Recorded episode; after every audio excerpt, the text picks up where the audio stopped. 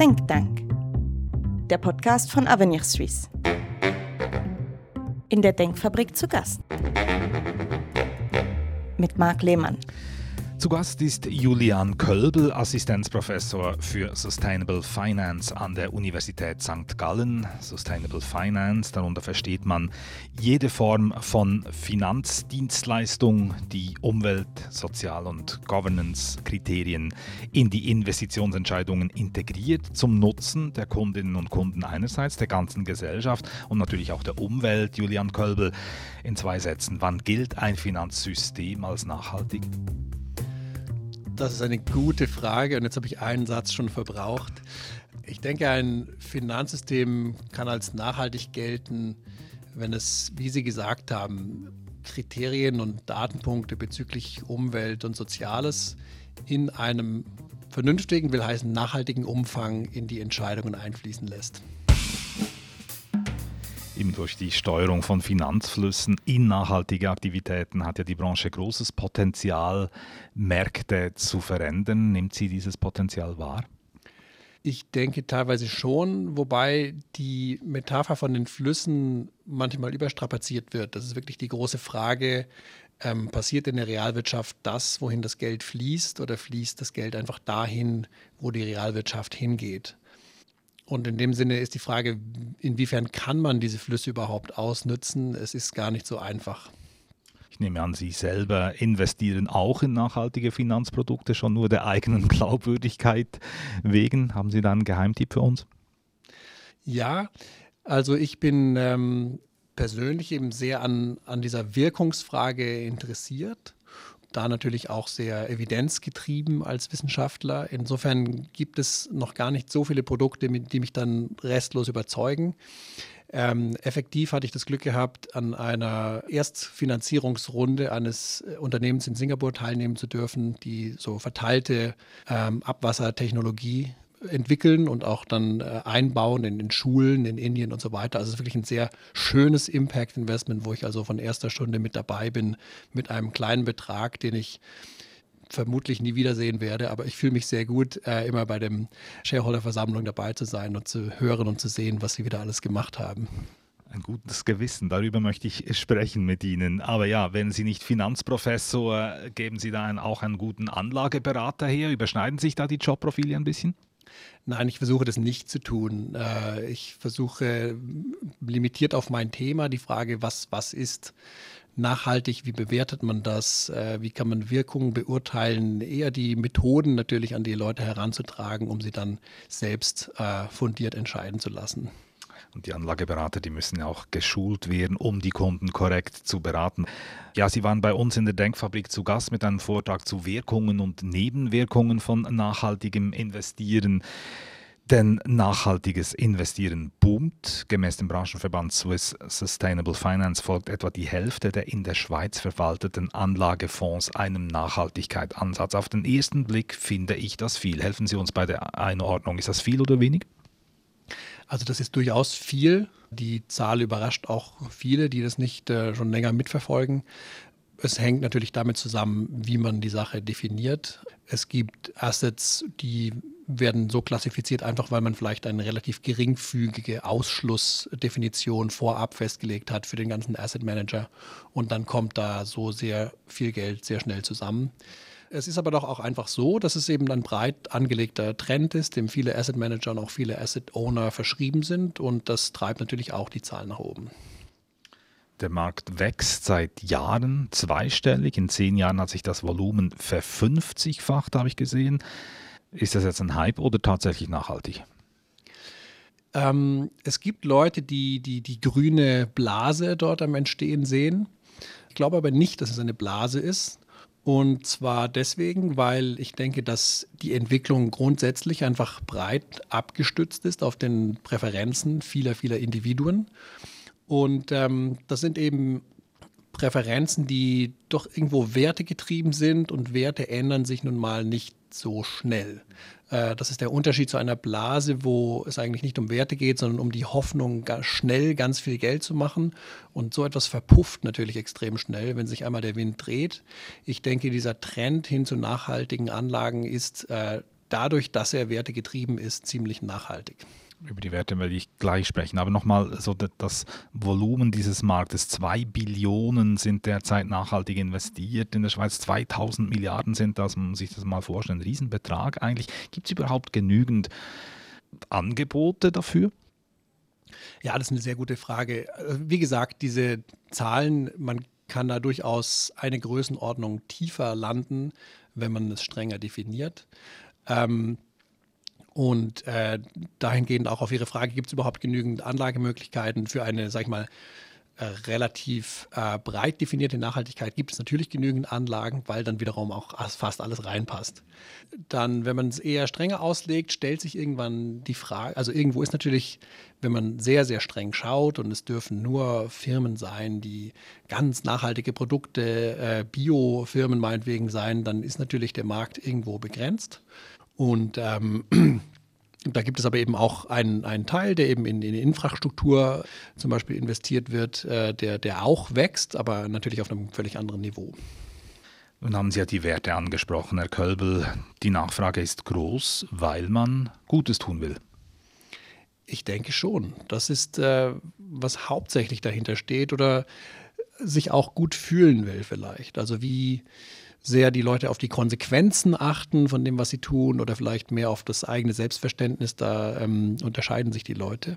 Aber ich denke, es gibt schon diesen Wunsch, einen Beitrag zu leisten, Teil der Lösung zu sein, weil natürlich viele Privatkunden auch insgesamt das Finanzsystem kritisch beäugen. Ja, das spielt bei vielen auch eine Rolle. Dann diese eher negative Meinung vielleicht dann wieder positiv zu färben, indem man etwas Grünes macht. Das ist zum Beispiel bei vielen ein wichtiger Punkt. Also dann eher eine Gewissensberuhigung, ich sag's mal böse, ein Marketing-Gag oder muss dann die Anlage halt wirklich auch rentieren, was dabei rausschauen? Ja, also wichtig ist, was hinten rauskommt, äh, wie Helmut Kohl damals gesagt hat, ich würde das auch so sehen.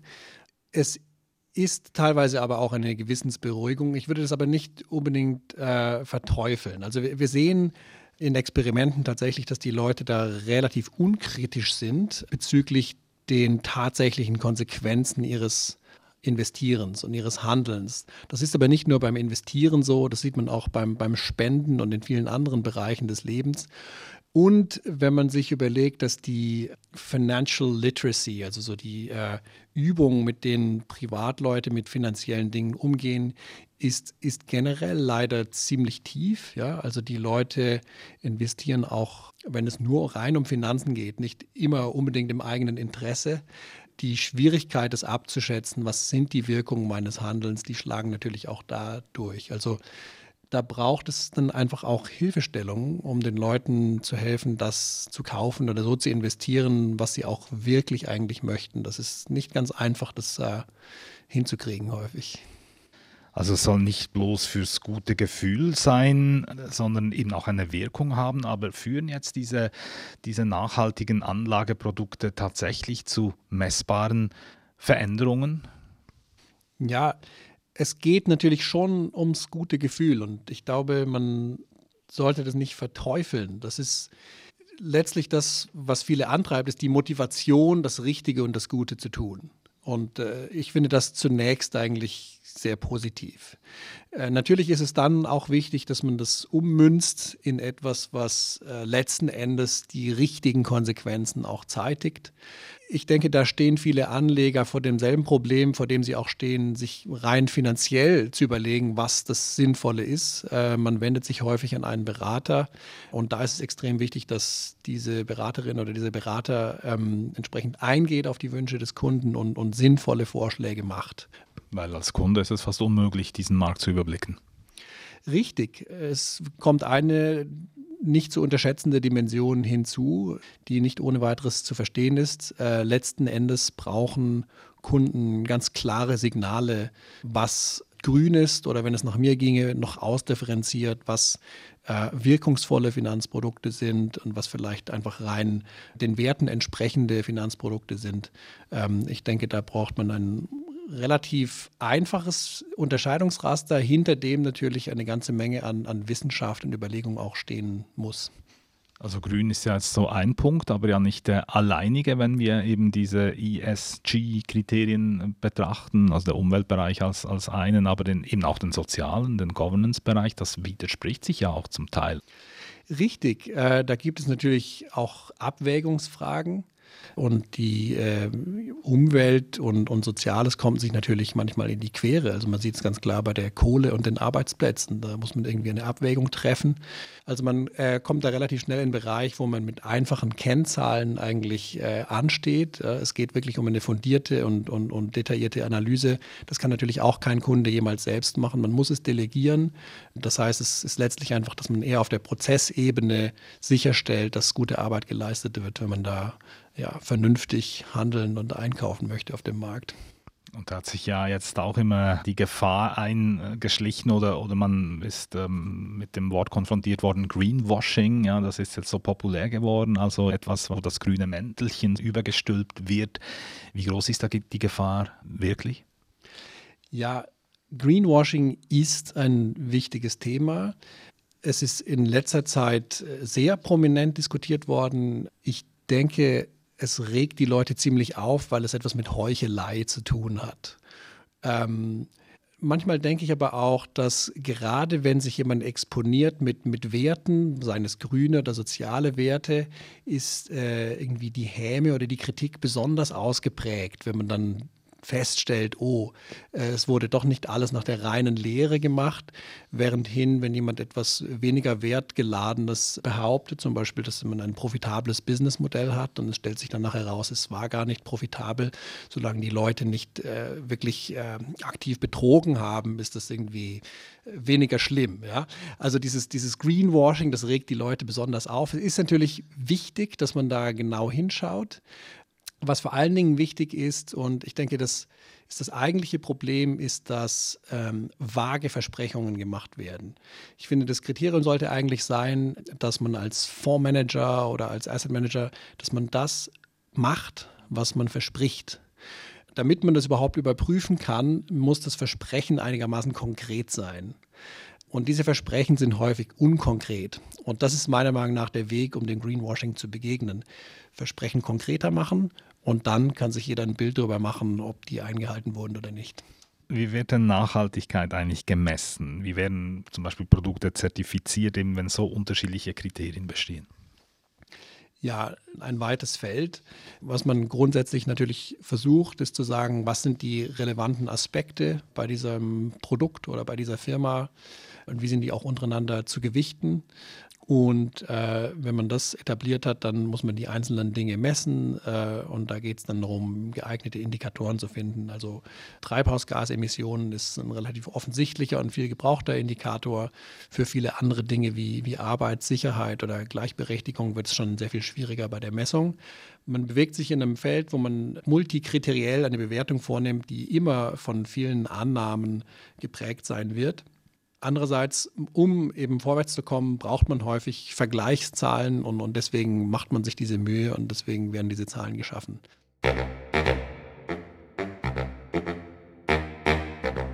Was ist die Rolle des Staates in dem Ganzen? Das ist eine gute Frage. Ich denke, es gibt äh, verschiedene Ebenen, auf der der Staat hier gefordert ist, zumindest aufzupassen, was passiert. Erstens kann nachhaltiges Investment eine Hilfe sein auf dem Weg zu äh, einer nachhaltigeren Wirtschaft. Es ist allerdings wichtig, dass es nicht als Ersatz für Regulierung der Realwirtschaft aufgefasst wird. Ja, also wenn man jetzt äh, CO2-Emissionen langfristig verringern will, dann braucht es einfach einen transformativen Umbau des Energiesystems. Äh, da können natürlich Investitionen in dem Bereich unterstützen, aber es gibt auch einfach gewisse Geschäftsmodelle, die unter dem derzeitigen Rahmenbedingungen einfach nicht profitabel sind. Und da kommt man dann auch mit Investitionen nicht weiter. Man muss die Rahmenbedingungen schaffen, damit Investitionen äh, dann fließen.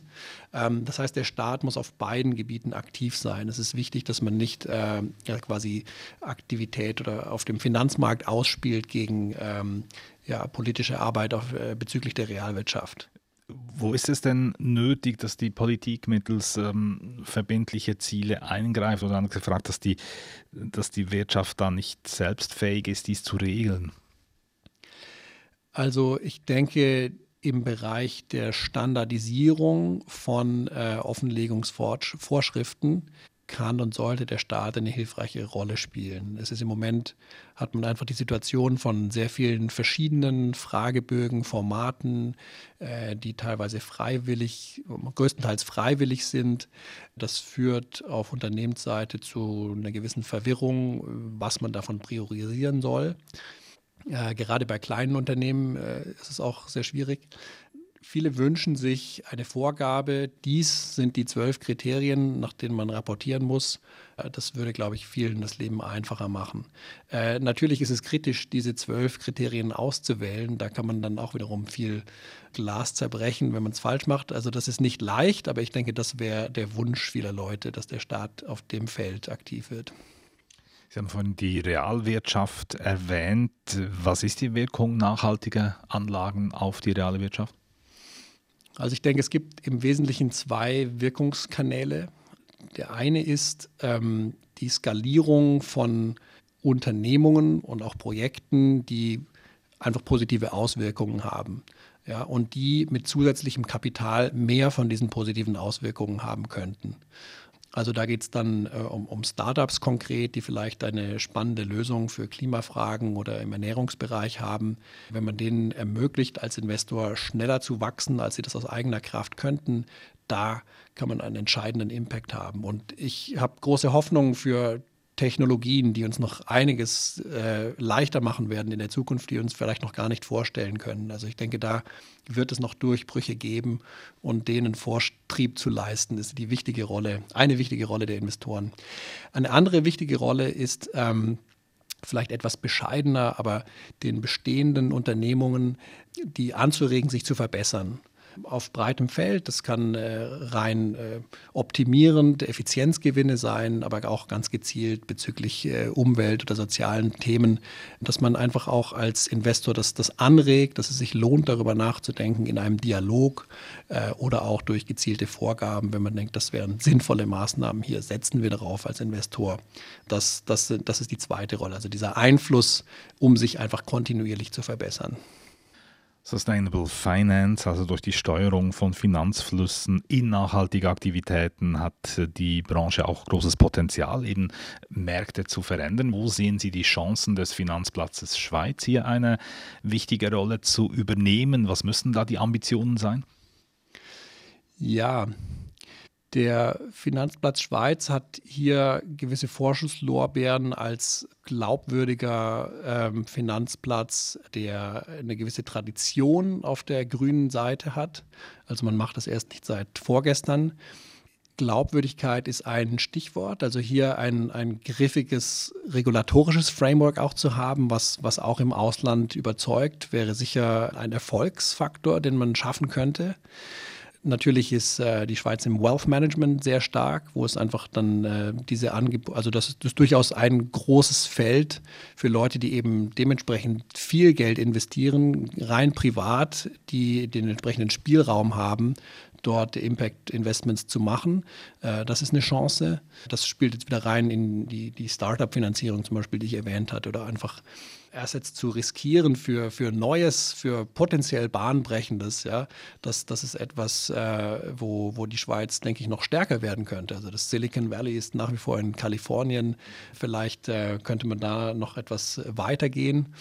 Ja, und, und ein weniger ähm, im, im, im, Rampenlicht äh, bestehendes Betätigungsfeld sind, sind Kredite. Also das, das Kreditgeschäft hat, glaube ich, durchaus Potenzial, eine sinnvolle Rolle zu spielen. Einerseits in der Finanzierung von äh, Infrastruktur, die es brauchen wird.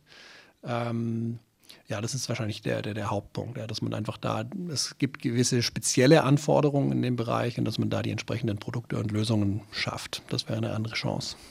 Weil ja die starken Kundenbedürfnisse, über die wir gesprochen haben, die zeigen ja, dass es äh, zu einem durchaus attraktiven Geschäftsfeld führen kann. Und dann müsste es das Ziel sein, die Vermögenswerte anzuziehen. Das ist der Schweiz eigentlich nicht so schlecht. Genau, also das macht die Schweiz ja bis anhin schon mit großem Erfolg und äh, das kann man weitermachen. Also wenn man das, äh, sag ich mal, das, das alte Image des äh, etwas unlauterem Geld mit einem neuen Image von, von grün inspiriertem Geld ersetzen kann, wäre das wahrscheinlich ein großer Schritt nach vorne. Inwiefern beeinflussen die gegenwärtigen Verwerfungen auf den internationalen Finanzmärkten jetzt diesen Bereich, also dass dann äh, eben plötzlich, wenn es darum geht, irgendwie noch Geld verdienen zu können, dass man dann doch in die alten Technologien zurückkehrt, weil, wie wir jetzt sehen, so auch in Krisenzeiten halt die alten fossilen Energien plötzlich wieder einen Wert bekommen, sogar Rüstungsfirmen in Zeiten der Konflikte auch wieder einen Wert bekommen, dass es letztlich halt doch darum geht, das Geld wieder dort anzulegen, was etwas abwirft. Ja, ich denke, es ging nie um was anderes. Ähm, ist tatsächlich eine interessante Frage, inwiefern Rüstungsfirmen in ein nachhaltiges Portfolio vielleicht doch reingehören, wenn man sich den gegenwärtigen Konflikt vor Augen führt. Oder ob es, sage ich mal, bessere und schlechtere Waffensysteme gibt.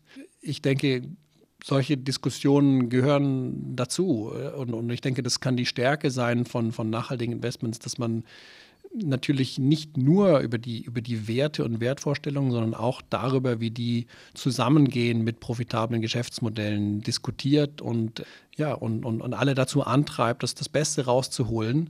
Ich denke eigentlich nicht, dass es ein reines Schönwetterphänomen ist oder, oder sein sollte. Also äh, Nachhaltigkeit muss auch in Krisenzeiten eine Rolle zu spielen haben, sonst, äh, sonst ist es nicht nachhaltig. Julian Kolbel, vielen Dank für das Gespräch.